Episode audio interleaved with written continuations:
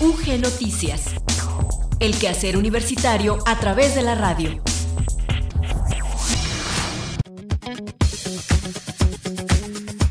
Muy buenas tardes, iniciamos una nueva emisión de UG Noticias. Hoy es jueves 2 de julio de 2020. Gloria Rodríguez al micrófono, le saludo y le doy la bienvenida a este espacio que transmite Radio Universidad de Guanajuato a través de sus frecuencias en la banda de amplitud modulada en el 970 y en frecuencia modulada en el 91.1 en León, el 91.3 en San Miguel de Allende y en el 100.7 en Guanajuato Capital. También nos pueden seguir en nuestro sitio en internet www.radiouniversidad.ugto.mx. Vamos a iniciar nuestro programa con el avance informativo y la efeméride del día. Inició hoy el Congreso Internacional de Cultura Física y Deporte en la Universidad de Guanajuato. Continúa abierta la convocatoria del Premio Nacional de Periodismo 2019 y en entrevista hablaremos de la importancia de este reconocimiento ciudadano. La Universidad de Guanajuato continúa con la programación de La USUG detrás de la escena.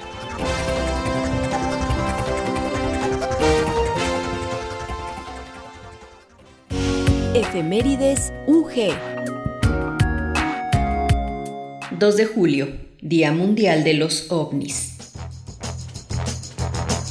El 2 de julio se celebra el Día Mundial de los OVNIs, también conocido como World UFO Day, promovido por miles de fervientes creyentes, seguidores e investigadores particulares de este fenómeno y su férrea creencia de que no estamos solos en el universo y que existen seres más avanzados en el espacio exterior.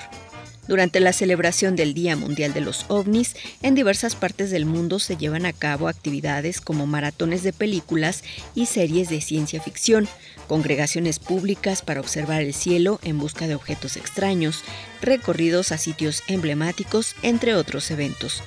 Los objetos voladores no identificados constituyen un tema polémico y controvertido por cuanto no existen evidencias científicas ni formales sobre este fenómeno sobrenatural, solo hipótesis y conjeturas. Es definido como un objeto volador real o imaginario no identificado por el observador y de origen desconocido. UG Noticias, el quehacer universitario a través de la radio.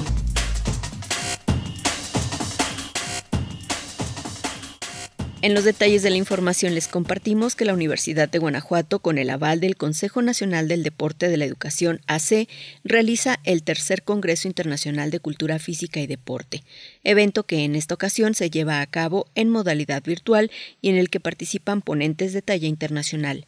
El evento es organizado por la Dirección de Desarrollo Estudiantil de la Universidad de Guanajuato y tiene la finalidad de capacitar a las y los entrenadores, estudiantes y al público en general en las tendencias actuales en ciencias aplicadas a la activación física y al deporte. El Congreso Internacional de Cultura Física y Deporte se desarrolla los días 2 y 3 de julio a través de una plataforma virtual en la cual se transmiten en vivo las diferentes conferencias y que permite a las y los ponentes interactuar con el público. La directora de Desarrollo Estudiantil de la Universidad de Guanajuato, contadora pública Cecilia Lucía González Martínez, destaca que el programa de actividades fue seleccionado de tal forma que se muestra la importancia de las ciencias aplicadas como factor de desarrollo en la activación física y deporte, además de que es la primera vez que se cuenta con ponentes internacionales. Este programa de actividades del Congreso fue seleccionado de tal forma que se muestre la importancia de las ciencias aplicadas al deporte en el desarrollo de la activación física y el deporte.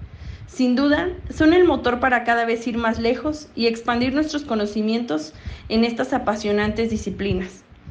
Es la primera vez que se cuenta con ponentes internacionales, por lo que esperamos que este Congreso sea de su agrado. El Congreso constará de ocho conferencias divididas en dos jornadas diarias, matutina y vespertina. Los ponentes son referentes en su área de especialización y cuentan con una amplia experiencia internacional en la materia. Entre ellos se encuentran Rodrigo Caguas, ex psicólogo de la Federación de Fútbol de Chile de las Selecciones Nacionales Femeniles, y la mexicana Laura Sánchez Soto, medallista olímpica en Londres 2012. Algunas de las ponencias son El cerebro de un deportista, herramientas para los entrenadores y los postulados del éxito, mientras que la conferencia con la que se dará por clausurado el Congreso Deporte Universitario en México estará a cargo del doctor Manuel Merodio Reza, quien es secretario general ejecutivo del Consejo Nacional del Deporte de la Educación Conde y vicepresidente de la Federación Mundial de Deporte Universitario FISU América. Vamos a escuchar enseguida lo que en el mensaje inaugural de este Congreso expresó el rector general de la Universidad de Guanajuato, doctor Luis Felipe Guerrero Agripino. Nos convoca el deporte, la cultura de la activación física. Hablar del, del deporte es referirnos a la diversión, sí, al esparcimiento también Incluso hablar de deporte también es hablar de identidad. El deporte llega a unir eh, pueblos, naciones enteras, llega a unir universidades, desde luego. Pero eh, quisiera destacar una vertiente importante del deporte y de la activación física, sobre todo tratándose de un congreso de un congreso internacional como el que nos ocupa. Es ubicar al deporte, es ubicar a la cultura de la activación física como un objeto de estudio, de análisis, porque representa una actividad fundamental, relevante, una actividad esencial en la vida del ser humano. Estamos realizando este congreso ante una situación extraordinaria, una pandemia. Y si nosotros revisamos los datos en el mundo, en lo que ha sucedido en diversas naciones, nos enteramos de una situación muy lamentable, de un número de personas fallecidas, pero también nos enteramos de cómo esta pandemia, este virus, llega a impactar de manera importante un sector de la población, un sector de las personas con ciertas, ciertos padecimientos, con ciertas características que nos hacen reflexionar en torno a la importancia, a la trascendencia de la activación física. Y creo que precisamente esta circunstancia, esta situación que estamos viviendo, nos lleva a redoblar esfuerzos en el ámbito institucional, en el ámbito nacional, en el ámbito mundial, pero sobre todo en el ámbito personal. Escuchemos enseguida a Luis Miguel Campos, quien ya tiene para nosotros el reporte del estado del tiempo.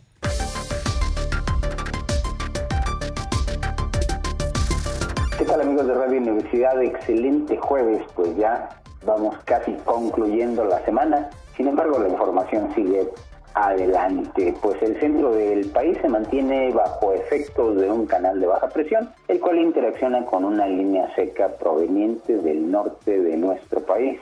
Además, inestabilidad superior y aire cálido y húmedo de ambos litorales ocasionan lluvias fuertes acompañadas de actividad eléctrica y ráfagas de viento. También se mantiene el ambiente caluroso.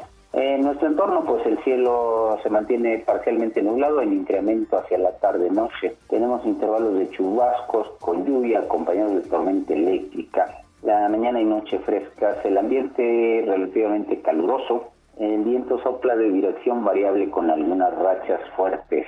Las temperaturas esta tarde en la zona norte 27 a 29 y mañana por la mañana 12 a 14 las mínimas la zona centro y sur, corredor industrial 30 a 32, bastante caluroso, y mañana por la mañana 15 a 17 grados. La salida del sol fue a las 7 de la mañana con 9 minutos y se oculta a las 8 de la noche con 31 minutos. El índice UV de condición extrema. La contaminación en diversas partes de nuestro estado, sobre todo en el corredor industrial, bastante alta. Cuídese mucho, disfrute la tarde, permanezca en casa también y escúchenos mañana en esta estación. Gracias.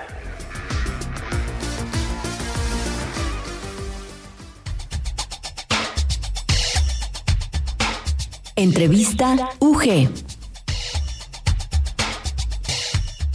Hoy vía telefónica nos acompaña el doctor Salvador de León Vázquez. Él es profesor investigador del Departamento de Comunicación del Centro de Ciencias Sociales y Humanidades de la Universidad Autónoma de Aguascalientes. Y el motivo por el que hoy queremos platicar contigo, Salvador, es porque está abierta la convocatoria del Premio Nacional de Periodismo y tú fuiste parte del jurado en la edición del premio 2018. Actualmente está abierta la convocatoria para ser parte de este reconocimiento de trabajos publicados durante el 2019 y yo quisiera que tú nos hablaras en torno a la experiencia de participar en este premio, en este caso como jurado, porque te da un panorama de lo que está pasando con el periodismo en nuestro país. Quisiera inicialmente agradecerte que nos acompañes hoy en Radio Universidad de Guanajuato. Al contrario, muchas gracias a ti por la oportunidad de platicar con el auditorio con respecto a este importante evento que es el Premio Nacional de Periodismo, efectivamente. Y bueno, me gustaría recordar antes de comenzar a platicar sobre la experiencia que es un premio ciudadano que desde el año 2000, 2001 fue recuperado, digámoslo así, ¿no? Por la ciudadanía, porque antes este premio lo daba el gobierno federal, hubo una exigencia de parte de la sociedad civil de que este premio pues debía de tener otro carácter, que no se prestara a malas interpretaciones, de que el régimen premiara a quienes estaban siendo benévolos desde el periodismo con el propio régimen. Y entonces es así que, que este premio se ciudadaniza y son principalmente las universidades públicas las que llevan la batuta en la organización y en el desarrollo pues cada año de, este premio y también en, la búsqueda de fondos para otorgar porque hay un estímulo económico, hay una estatua también, un trofeo, una estatuilla que, que se entrega a los ganadores de cada categoría.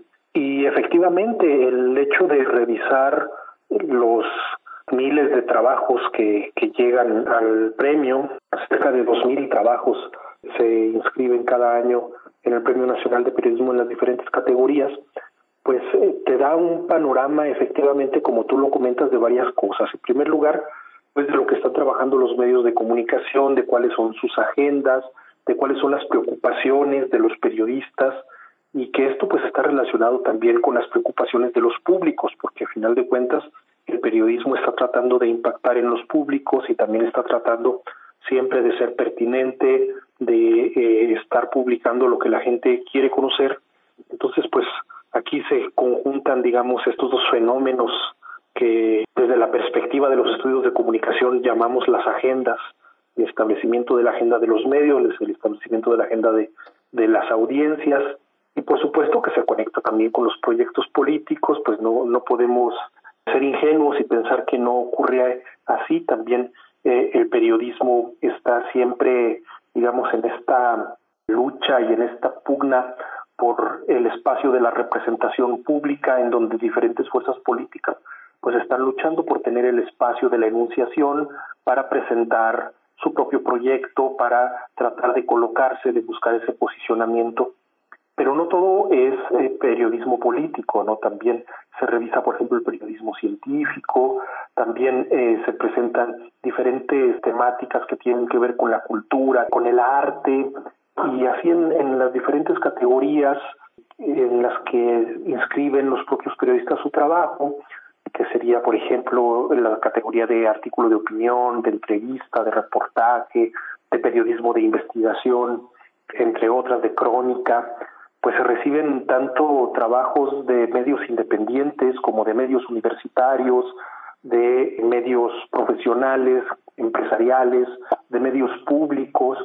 Entonces e, es muy interesante porque se ve toda esta gama, tanto en temáticas como en agendas, como en tipo de medio, y pues todo esto va definiendo y va determinando eh, el tipo de trabajo y la diversidad.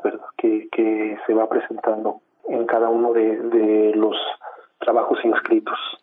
Salvador, ¿tú percibes algún tipo de distinción digamos, entre regiones de nuestro país, porque también había una larga tradición en la que el centro, la Ciudad de México, el Distrito Federal anteriormente, marcaba un tipo de agenda en términos de lo que es importante leer el periódico nacional que llegaba a la provincia.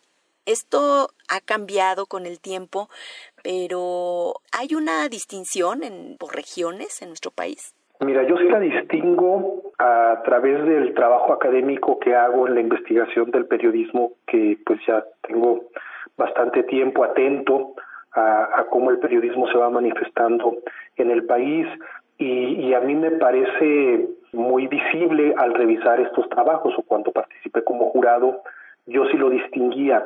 No sé si bajo otra óptica sea igual de distinguible esta condición que tú planteas. Pero yo sí veo, por ejemplo, que para empezar sí hay una fuerte cantidad de trabajos de los medios que están en la capital del país, en la Ciudad de México, ¿no? Y de todos los tipos de medios, independientes, universitarios, públicos, empresariales, y hay un, una, digamos, una tradición de participar de parte de los periodistas capitalinos en este certamen. Pero eh, poco a poco sí se ha ido abriendo cada vez más los, los periodistas de los estados empiezan también a tener la intención y a saber que, es, que el trabajo que se realiza en los estados también tiene calidad y también puede participar en este premio y optar e incluso el año pasado otorgamos reconocimiento a, varios de los trabajos que venían de los estados y por regiones sí se sí aparece muy claramente pues cómo los acontecimientos van marcando la preocupación de, de los medios en, las, en los diferentes lugares del país. Por ejemplo, hacia el sur se ve muy claro pues el asunto de la violencia, el asunto de, de las comunidades que son desplazadas de sus lugares por estos grandes macroproyectos transnacionales, empresariales, y, ahí se ve muy claramente e-, esa preocupación de, los medios que están cubriendo y que están pues viviendo también estas situaciones en, en, sus estados. Hacia el norte pues este se ve eh, muy claramente también por ejemplo en ciudades como Monterrey no eh, la influencia de Estados Unidos la influencia de una mirada más empresarial capitalista por ejemplo también en cuanto a los propios valores desde los cuales está construido el periodismo. Hacia el norte se ve una, una mirada que está centrada en el periodismo como una forma de presentar de manera objetiva, neutral, la información, sin inmiscuir en la medida de lo posible la mirada de quien produce la información, es decir, del periodista o del medio, mientras que hacia el sur sí se nota también eh, esta otra manera de implicarse de otra forma en el periodismo que sin dejar de cumplir con la responsabilidad ven el compromiso de orientar a la población en cómo deben ser interpretados los hechos, ¿verdad? Y este asunto de la objetividad periodística pues entra allí en conflicto y lo asumen como tal los propios periodistas, esto al margen del premio, porque yo he tenido la oportunidad de platicar con algunos de ellos, este, pues cómo ellos ven la necesidad de responsabilizarse en la orientación de la ciudadanía, pues para poder atender todas estas problemáticas. Eso en, la cuestión, digamos, eh, política, ¿no? Que tiene que ver con las problemáticas que están viviendo en estas regiones y lo estoy planteando así de manera muy amplia en el norte y en el sur, pero si vamos revisando ya de manera más particular las regiones este, más específicas, sí podemos ir encontrando también diferentes maneras de hacer el periodismo, de identificar las, los temas que son los que les preocupan, eh, la migración, por ejemplo, en el lado de Veracruz, ¿no? ¿Qué más te podría decir? No sé. Tal vez en cuanto a estilo, Salvador, o las fuentes que utilizan, el manejo, los recursos de, del periodismo en este sentido, el periodismo de investigación que también es sumamente importante, ¿qué tanto cambia realmente la perspectiva a nivel del público y de las políticas públicas, eh, los trabajos que, pues, que se presentan, el trabajo periodístico en general. Fíjate que en esta cuestión de los recursos sí es muy notorio, ¿no? Sí es muy notorio ver cómo los recursos están eh, muy centralizados No quiero señalar nombres concretos de medios de comunicación porque, bueno, pues hay que respetar también la discreción con la que eh, se revisan estos trabajos y, y se y se establecen, digamos, la, la premiación o, o, la selección para hacer para hacer los reconocimientos. Pero pues sí, sí hay este medios que tienen eh, el apoyo de empresas incluso internacionales, no solamente de medios nacionales, pero también eh, hay medios internacionales que trabajan en México, que tienen sus corresponsales y que tienen una producción que está relacionada con México también y que se trabaja desde México y, y que también suelen participar en, en este concurso. Y es un poco complicado también para los jurados poder pues establecer esta, esta distinción y buscar un, un, un punto intermedio eh, reconociendo pues que eh, la calidad periodística si bien resalta con una mejor aplicación de los recursos o una mejor cantidad de recursos a los que se pueda acceder, eh, sin embargo, pues no necesariamente debe de, de haber eh, esta forma en la que los recursos pueden ser invertidos para generar productos muy vistosos, ¿verdad? Y no siempre lo vistoso tiene calidad. Entonces, pues e, e, esa es una de, las problemáticas a las que los jurados del Premio Nacional de Periodismo se enfrentan, cómo encontrar ese punto medio para poder valorar con justicia estas grandes producciones de los medios capitalinos que tienen todos los recursos, a veces internacionales, frente a los medios de los estados que a veces batallan precisamente por obtener estos recursos que viven en la precarización, algunos de ellos, principalmente los independientes, ¿no?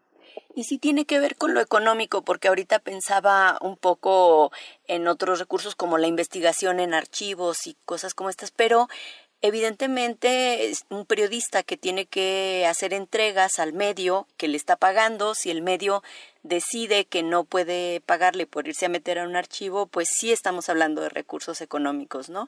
Entonces, sí es, eh, sí tiene este sesgo, ¿no? La, la cantidad de dinero que el medio invierte. Claro, fíjate, eh, bueno, probablemente nuestro auditorio no lo identifique así, pero hacer periodismo de investigación es muy caro y es necesario decirlo, porque eso implica tener no solamente a un reportero, sino a un equipo de reporteros trabajando sobre un asunto en particular durante bastante tiempo sin generar producto, ¿verdad? Que, que, el medio pueda capitalizar o que pueda utilizar para obtener recursos porque están haciendo la investigación.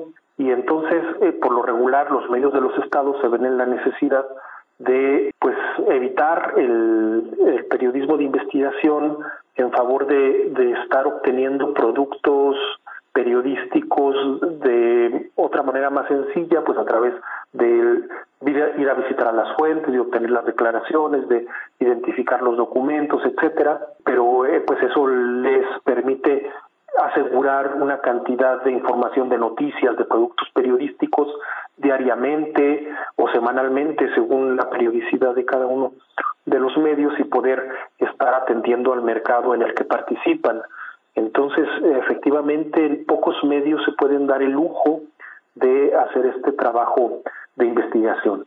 Pero además también habría que resaltar y reconocer a periodistas que de manera individual ellos utilizan sus propios recursos para poder hacer este trabajo y después ofrecer ese material realizado muchas veces con una gran calidad, incluso hasta de concurso, como es el caso, ¿verdad? Eh, y que son los, los famosos freelance, los periodistas que no están adscritos a ningún medio en particular, que trabajan de manera independiente y que después buscan vender ese, ese producto periodístico que han elaborado a algún medio de comunicación que quiera recibirlo. Salvador, tengo muchísimas preguntas, pero bueno, tengo poco tiempo. A mí me gustaría que, a mí me gustaría que para finalizar nos dijeras por qué es importante un premio de este tipo y bueno, pues sobre todo considerando las condiciones laborales de los periodistas en nuestro país. ¿Por qué pareciera que estoy sesgándote la pregunta, pero sí quisiera, sí quisiera un poco que nos hablaras de la importancia de un premio como este. Ya tú nos hablabas de su origen y de cómo ha tenido que evolucionar, cómo se tuvo que recuperar por parte de la ciudadanía y en este sentido qué significa tener el Premio Nacional de Periodismo. Yo creo que compartimos esa idea, Gloria, y me da gusto que, que me plantees esta pregunta. Y efectivamente es muy importante en un momento como este poder reconocer el trabajo que hacen los periodistas. Los periodistas en México pues ya tienen varios años, yo me atrevería a decir que incluso toda la década, viviendo una problemática muy fuerte que es la de la violencia en contra de los periodistas.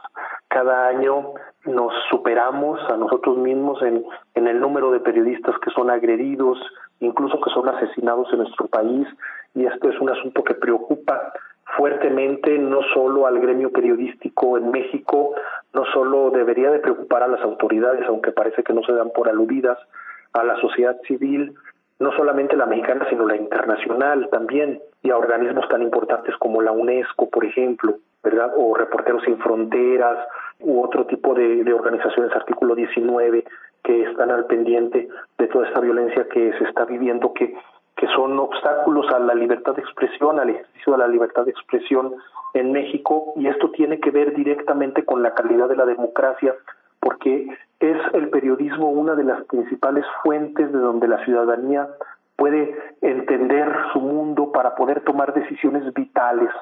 Y las decisiones vitales empiezan por eh, las decisiones también políticas, ¿verdad? Eh, que esto no se limita solamente a por quién voy a votar, sino cómo voy a generar una cultura que me permita también exigir el cumplimiento de mis derechos, que me permita tener las libertades de las que debo de gozar.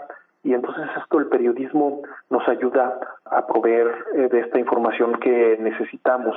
Y pues, ¿qué es lo que pasa? Que tenemos por estas condiciones, estamos con el riesgo de tener un periodismo, eh, ahora sí sesgado, la palabra que tú utilizabas, hace un momento, ¿no? O, limitado en el ejercicio de su libertad de expresión y por lo tanto no otorgándonos la información que necesitamos para tomar estas decisiones vitales. Y los periodistas se juegan la vida por otorgarnos esta información.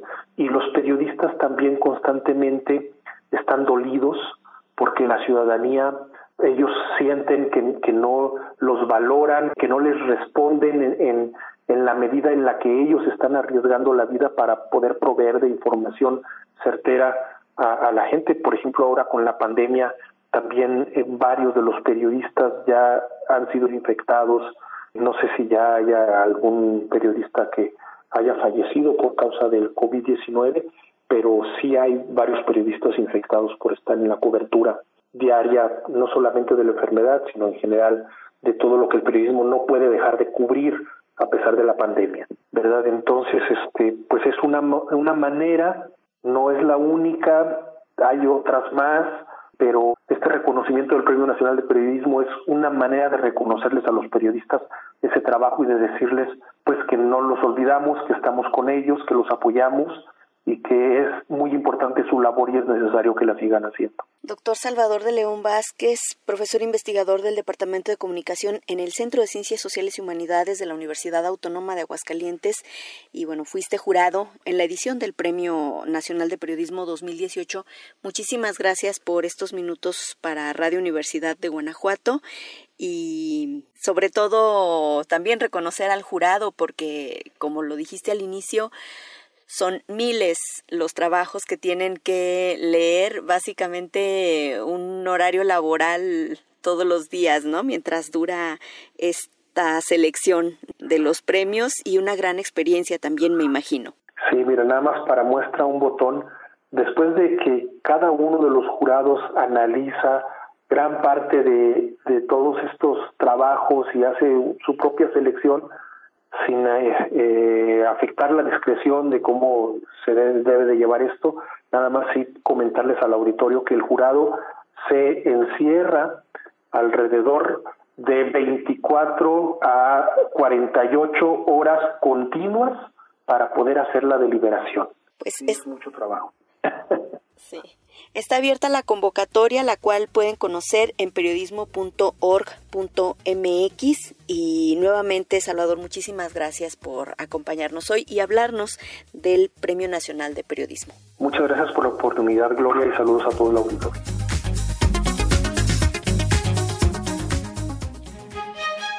Cultura UG.